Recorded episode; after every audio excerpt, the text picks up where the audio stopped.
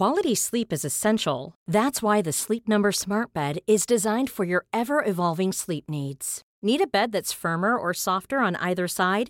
Helps you sleep at a comfortable temperature? Sleep Number Smart Beds let you individualize your comfort so you sleep better together. JD Power ranks Sleep Number number 1 in customer satisfaction with mattresses purchased in-store. And now save 40% on the Sleep Number limited edition Smart Bed for a limited time. For JD Power 2023 award information, visit jdpower.com/awards. Only at Sleep Number stores or sleepnumber.com. Want flexibility? Take yoga. Want flexibility with your health insurance? Check out United Healthcare Insurance Plans. Underwritten by Golden Rule Insurance Company, they offer flexible, budget-friendly medical, dental, and vision coverage that may be right for you. More at uh1.com. This is Paige, the co-host of Giggly Squad, and I want to tell you about a company that I've been loving, Olive and June. Olive and June gives you everything that you need for a salon quality manicure in one box. And if you break it down, it really comes out to $2 a manicure, which is absolutely insane. It's also so easy to get salon worthy nails at home with Olive and June. The difference between how your nails used to look when you did them yourself and now with the Manny system is a complete game changer. The best thing about Olive and June too is it's a quick dry. Dries in about one minute, lasts for five days, and full coverage in up to one to two coats. Visit oliveandjune.com slash perfectmani20 for 20% off your first system. That's oliveandjune.com slash perfectmani20 for 20% off your first system.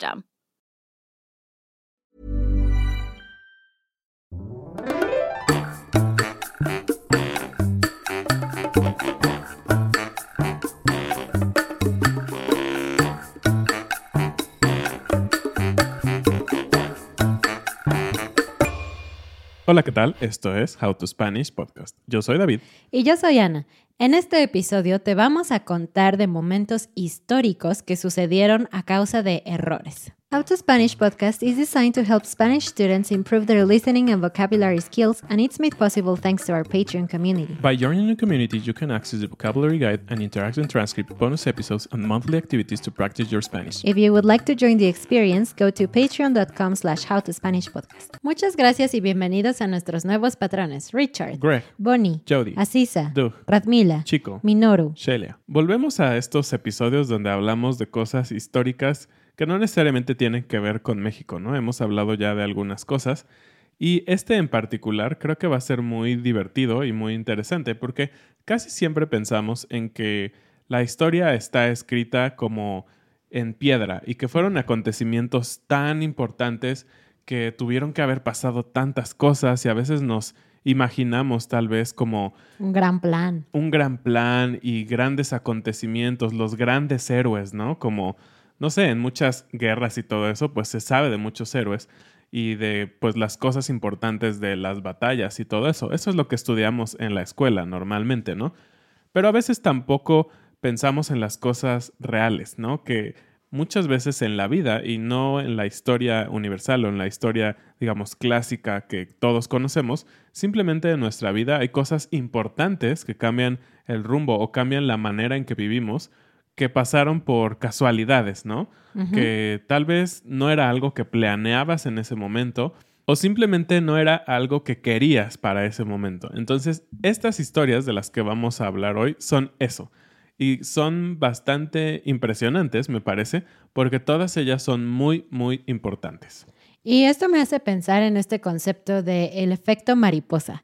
Hay algunas películas con ese título y yo era fanática de ellas cuando era niña porque me parecía increíble pensar cómo el aleteo de una mariposa o una pequeña cosa, un paso dado en falso, un cambio de dirección, cinco minutos de distancia entre una cosa y otra, podrían cambiar tu vida de una forma inimaginable.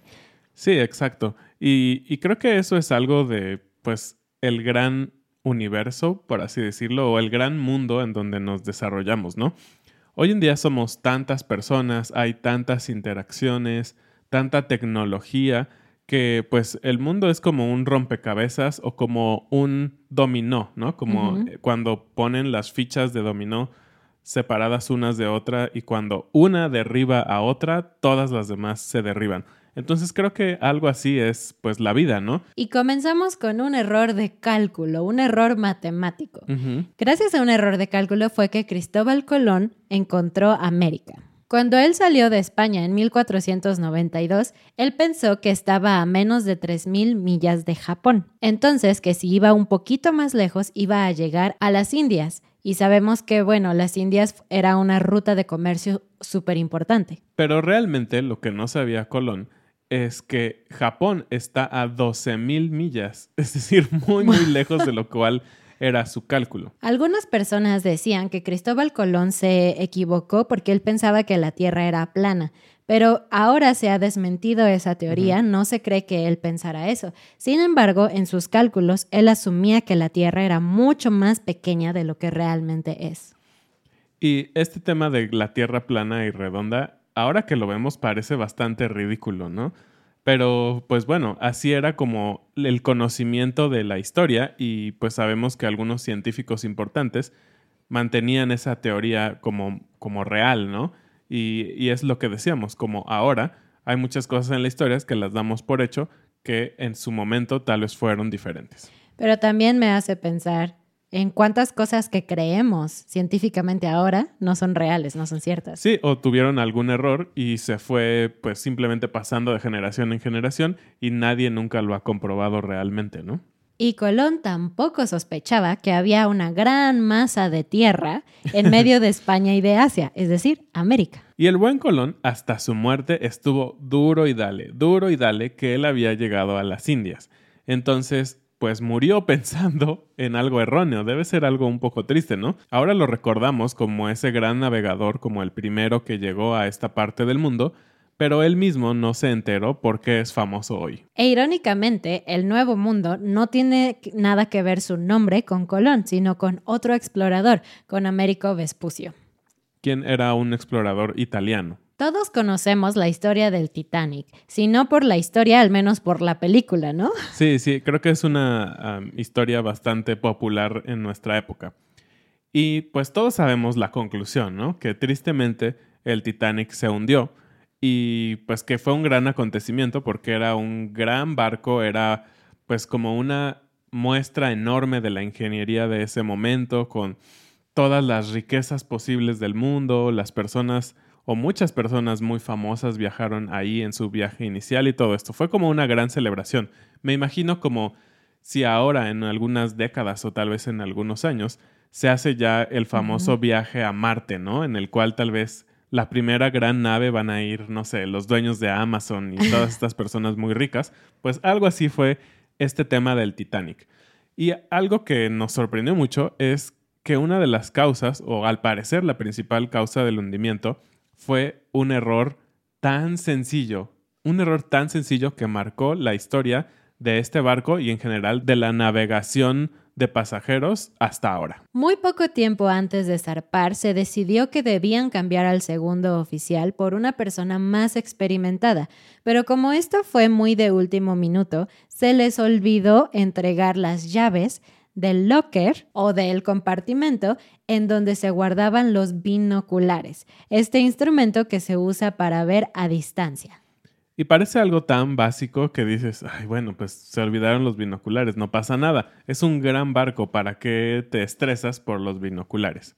Pero la historia continúa así. El 14 de abril de 1912, cuatro días después de que zarpara el barco, cerca de las 11.40 de la noche, un tripulante dio el aviso de que había un iceberg en el camino del barco. Y aunque obviamente se tomaron todas las medidas para comenzar a girar, el barco era tan grande y tan pesado que no tuvieron suficiente tiempo de cambiar de dirección por completo. Y obviamente sucedió lo que todos sabemos, ¿no? Mucha gente murió por este incidente o por este choque con el iceberg y lo interesante es que esta persona, quien era el segundo al mando, que entre una de sus funciones está justamente estar revisando objetos distantes que puedan interponerse en el viaje del barco, dijo que si él hubiera tenido unos binoculares, hubiera visto con mucho tiempo de anticipación el iceberg y por lo tanto hubieran tenido tiempo para planear las maniobras de esquiva. Wow, increíble pensar que por una cosita todo puede terminar en desastre. Así que la próxima vez que salgas de viaje, mejor tómate el tiempo de revisar que lleves todo lo necesario. Sí, y algo también que es bastante extraño, interesante y contradictorio,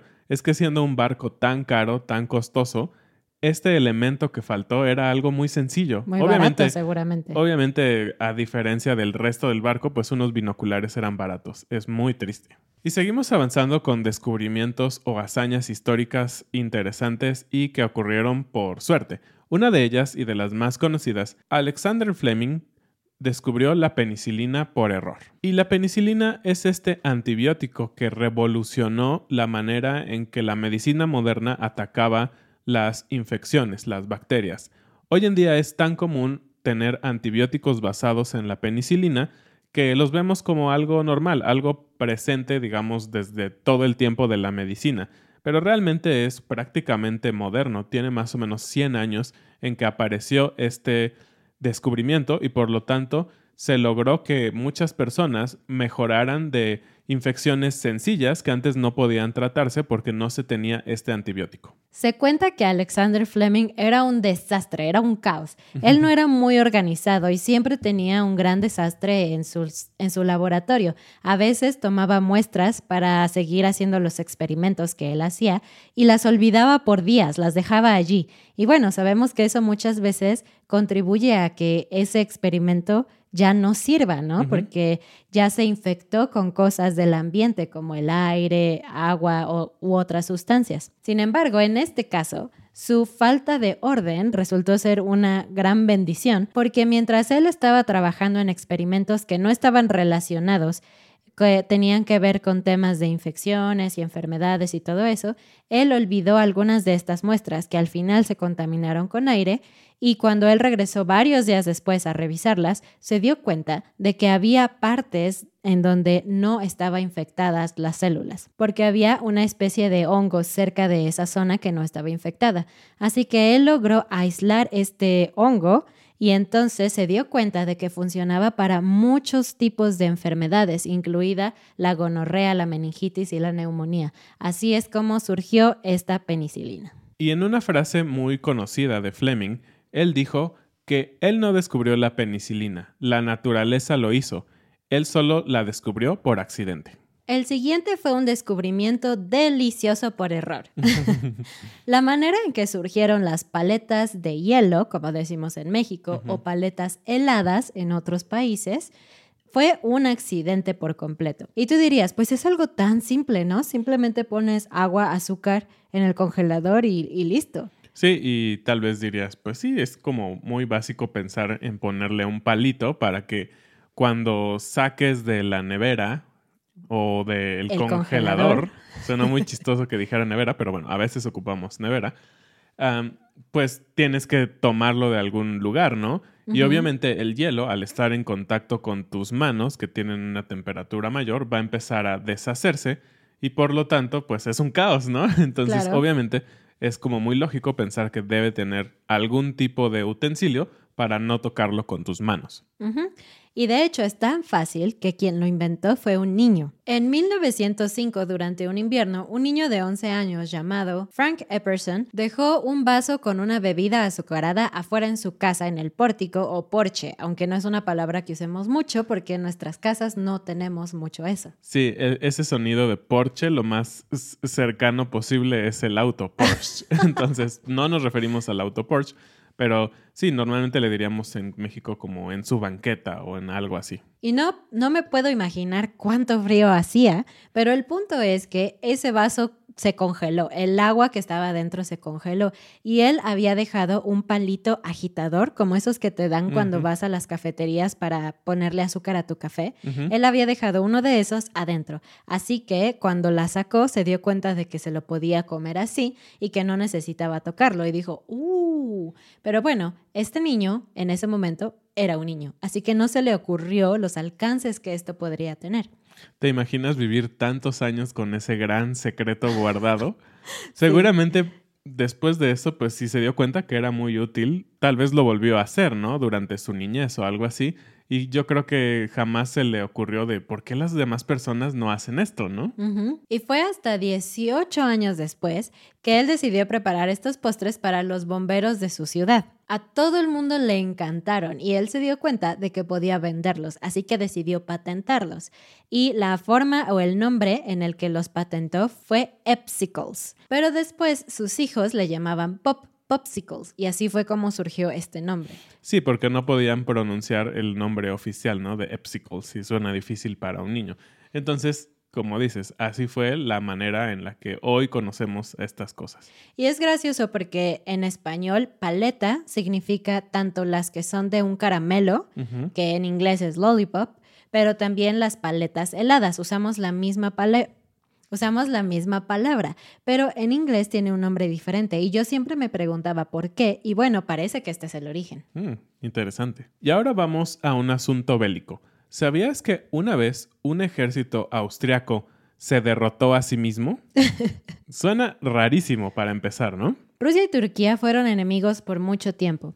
Así que estuvieron peleando en varias, varias guerras. Y resulta que los austriacos, la gente de Austria, eran los aliados de los rusos durante esta guerra. Así que en la octava de sus guerras, ellos estuvieron peleando contra los turcos. Y pues todo suena un poco normal, ¿no? Es común que se asocien países para ayudar a otros países cuando tienen conflictos bélicos, cuando sus ideologías políticas son compatibles, ¿no?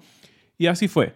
El problema aquí fue que Austria mandó a 100.000 soldados. Y diríamos, ok, no hay problema hasta ahí. El problema fue que Austria no reclutó o no llevó simplemente a soldados austriacos, sino que llevó a serbios, croatas, eslovenos, húngaros, rumanos y hasta italianos. o sea que nadie se entendía. Exactamente. Este fue el primer y gran problema. Entre este ejército no había comunicación buena porque eran distintos grupos pues muy alejados o con diferentes idiomas y culturas que no podían entenderse muy bien entre ellos mismos. Un oficial decidió enviar a un grupo de avanzada que fuera a reconocer un territorio para que se aseguraran de que no había turcos en esa zona. Se enviaron primeramente a los de caballería y llegaron a la población que tenían que ir, y no encontraron turcos, pero encontraron alcohol, y este grupo se quedó bebiendo hasta más no poder. Entonces, cuando el ejército se dio cuenta de que su unidad de caballería no regresaba, se empezaron a preocupar y pensaron que a lo mejor los turcos los habían matado a todos o tomado prisioneros o algo así. Así que esta vez dijeron, bueno, vamos a enviar a nuestra infantería para que vaya a ver qué es lo que pasó. Ellos llegaron a donde estaba el primer grupo de caballería y se los encontraron súper borrachos. Ellos querían unirse a la fiesta, pero los grupos de caballería dijeron, no, no, no, ese es nuestro alcohol y no vamos a compartirlo. Entonces, ellos se molestaron, estamos hablando del mismo ejército, entre comillas, y decidieron formar barricadas para proteger su alcohol del otro grupo que no estaba borracho pero que quería tomar con ellos. Se empezaron a pelear y la disputa creció más y más y más hasta que alguien decidió dar un tiro al aire. Y bueno, ahí comenzó el desastre, porque al escuchar un disparo, los soldados pensaron que los turcos habían llegado y que había comenzado la batalla. En la parte del ejército que era de Rumania empezaron a gritar turcos, turcos, turcos en su propio idioma, provocando el pánico. Todo el mundo empezó a correr y se empezó a dispersar. Sin embargo, los oficiales que eran austriacos empezaron a gritar halt, halt, que en alemán es alto, alto, como para poner orden. Pero lo que pasó fue que el resto del ejército, que no entendía alemán, pensaron que estaba diciendo Alá, Alá, el dios de los musulmanes. El punto es que nadie se entendía y todo el mundo estaba seguro de que estaban bajo ataque. Obviamente hubo fuego amigo, así que muchos de los soldados mataron a otros soldados que eran parte de su mismo ejército. Seguramente has escuchado que a veces la gente traduce mal algunas palabras porque suena muy similar a otras. es un error muy común. Incluso Google Translate a veces te da errores en su traducción. Claro. Y pareciera a veces tan sencillo, ¿no? Porque muy pocas veces nos ponemos a pensar que el idioma puede ser parte de algo crítico, ¿no? De pues tal vez una guerra o tal vez o una negociación o algo muy importante. A veces solo pensamos que, bueno, si te equivocas en decir hola, ¿cómo estás? y le dices adiós en vez de hola, tal vez se van a reír, pero no pasa nada. Pero esto ha ocurrido en el mundo y es algo bastante, bastante intrigante. Estamos hablando de la Segunda Guerra Mundial. En julio de 1945, después de la conferencia de Potsdam, en donde los aliados exigieron que Japón se rindiera y si no, eh, tendría que enfrentar su destrucción total, hubo un error de traducción súper crítico. Para este momento, el gobierno de Japón todavía no había tomado una decisión final, pero los periodistas decidieron preguntarle al primer ministro de esa época qué era lo que él iba a responder. Y él simplemente contestó con una palabra, la palabra mokusatsu. Y esta palabra tiene muchísimos significados y matices dependiendo del contexto y todo esto. Son como de esas palabras, me parece, con muy muy difíciles de traducir, ¿no? Que depende mucho de la experiencia, la expertise de quien lo escucha y lo traduce. Entonces, los comentaristas y los periodistas lo tradujeron para el resto del mundo como los despreciamos. En lugar de sin comentarios, que era la intención del primer ministro. Y como pueden ver es completamente diferente. Obviamente cambió muchísimo el mensaje que quería dar el primer ministro.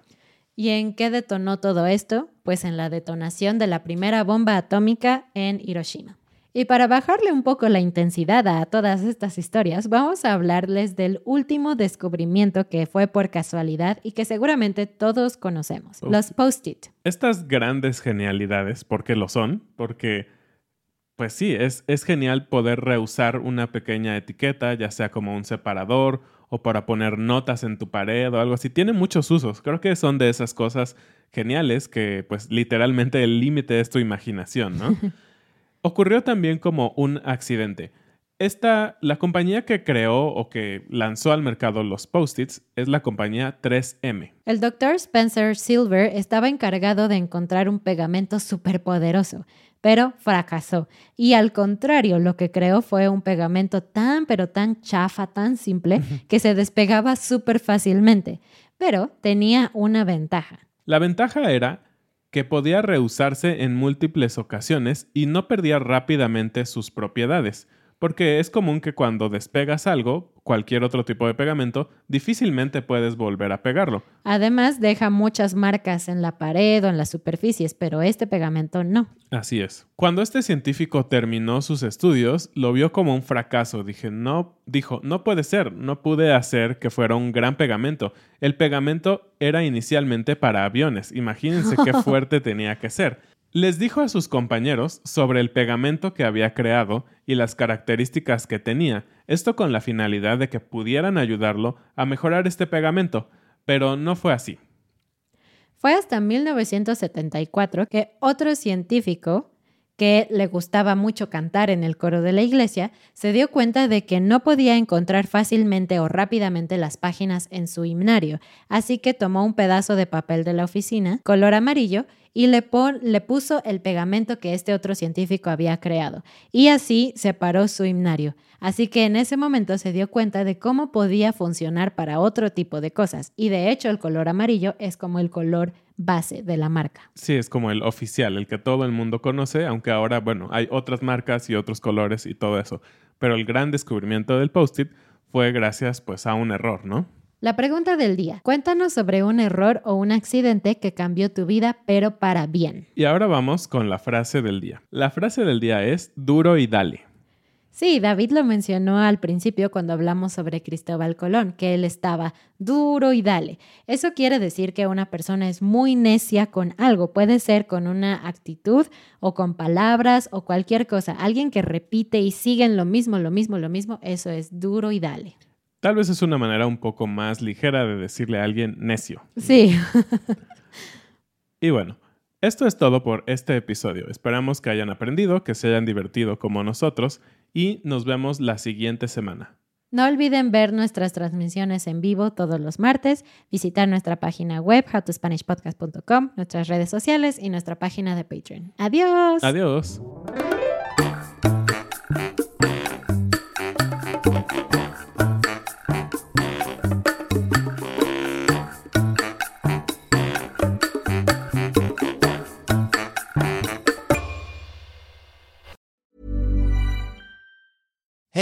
Danny Pellegrino from Everything Iconic. Ready to upgrade your style game without blowing your budget? Check out Quince. They've got all the good stuff shirts and polos, activewear, and fine leather goods, all at 50 to 80% less than other high end brands. And the best part? They're all about safe, ethical, and responsible manufacturing. Get that luxury vibe without the luxury price tag. Hit up quince.com slash upgrade for free shipping and 365 day returns on your next order. That's quince.com slash upgrade. Normally, being a little extra might be a bit much, but not when it comes to healthcare. That's why United Healthcare's Health Protector Guard fixed indemnity insurance plans, underwritten by Golden Rule Insurance Company, supplement your primary plan so you manage out of pocket costs. Learn more at uh1.com. Mom deserves the best, and there's no better place to shop for Mother's Day than Whole Foods Market. They're your destination for unbeatable savings, from premium gifts to show stopping flowers and irresistible desserts. Start by saving 33% with Prime on all body care and candles. Then get a 15 stem bunch of tulips for just $9.99 each with Prime. Round out Mom's menu with festive rose, irresistible berry chantilly cake, and more special treats. Come celebrate Mother's Day at Whole Foods Market.